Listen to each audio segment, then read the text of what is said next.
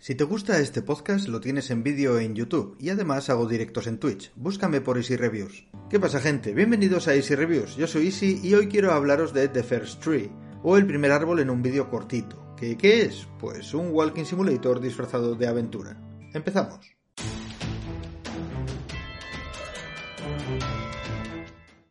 The First Tree es un juego lanzado y desarrollado en 2017 por David Will. Se trata de un juego de exploración, o más bien de un walking simulator onírico. Me explico. En el juego dos personas están hablando y una de ellas le dice a la otra que ha tenido un sueño muy raro en el que un zorro estaba buscando algo. El juego es básicamente ese sueño y tú eres el zorro. La cuestión es que mientras recorres unos paisajes gigantescos vas encontrando cosas en el suelo que desenterrar. Son recuerdos del hombre que ha tenido el sueño.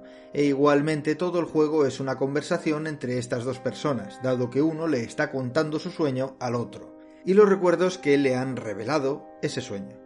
Digámoslo así, en varias culturas el zorro es representado como un guía espiritual. De esta forma, este sueño está guiando al chico a través de sus recuerdos, y eso hace que tenga una conversación trascendental con otra persona. Ya está.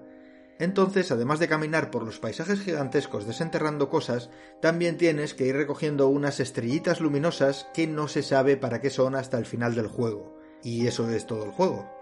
Los gráficos están bien, aunque viendo algunos gráficos de otros juegos del estilo podrían estar mejor trabajados. En cualquier caso todo se ve bastante bonito, tienen un aire como de dibujo animado, no sé cómo explicarlo, como si le hubiesen dado una ligera capa de cel shading por encima. En fin, el resultado es vistoso y funciona bien. Sobre la música, durante todo tu recorrido por el juego suenan melodías melancólicas acordes a la conversación que están llevando los protagonistas. Al fin y al cabo, los recuerdos son pura melancolía. No destaca la música, pero acompaña bien al juego. Y desde aquí creo que voy a ir directamente a las conclusiones porque tengo varias cosas que decir que van a ir mejor ahí.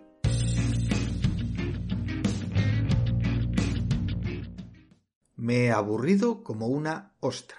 Este juego no está bien hecho, es un juego de exploración en el que lo único que tienes que hacer durante más o menos dos minutos cada vez es darle al botón de adelante y esperar a llegar al sitio. Los paisajes son bonitos, pero teniendo en cuenta que estás 20 minutos en cada pantalla, al final te aburres hasta de lo bonito del escenario. En serio, ha habido una vez en la que he tenido que estar cuatro minutazos simplemente yendo hacia adelante, sin historia, sin interacción, sin nada que a ver, vale que es un juego de exploración, pero haz la exploración amena.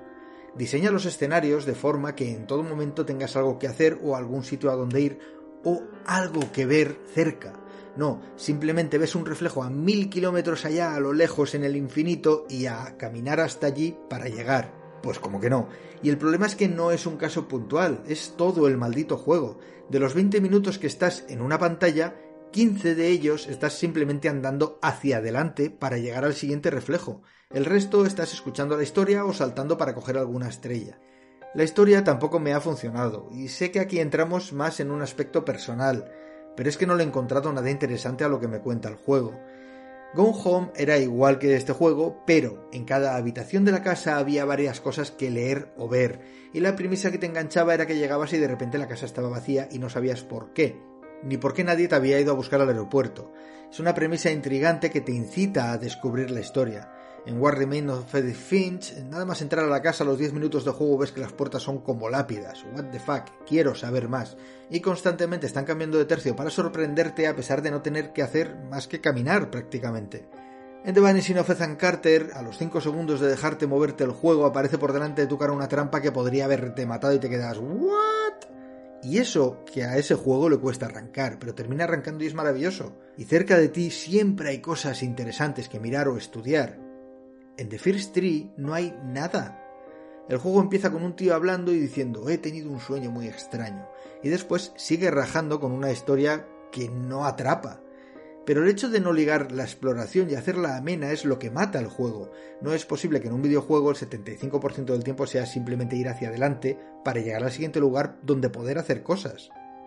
El juego ha durado hora y media y en ningún momento me ha entretenido, ni, ni gustado, ni atraído. Habré estado una hora caminando hacia adelante más o menos. Es terrible. No voy a decir si es rejugable porque para mí no es ni jugable, es muy aburrido y no lo recomiendo lo más mínimo. Lo siento, pero las cosas hay que decirlas como son. Creo que este es uno de los pocos juegos, y mira que he jugado cosas, en los que no he podido encontrar nada interesante o que me guste. Demonios, hasta Dear Esther, que es más lento que este juego, es más interesante. En fin, nada más, espero haberos ahorrado unos euros, aunque sé que muy poca gente jugará este juego comprándolo específicamente. Este es carne de bundle. Si te ha gustado nos iremos a dar una vuelta, algo que no es difícil que sea más interesante que este juego, y si no te ha gustado, pues tu castigo será jugarlo una y otra vez. Tenéis el análisis de este juego en YouTube con imágenes in-game y hago directos en Twitch por si quieres venir a insultarme o a decirme guapo. Se despide Easy, sed buenos. Nos vemos gente.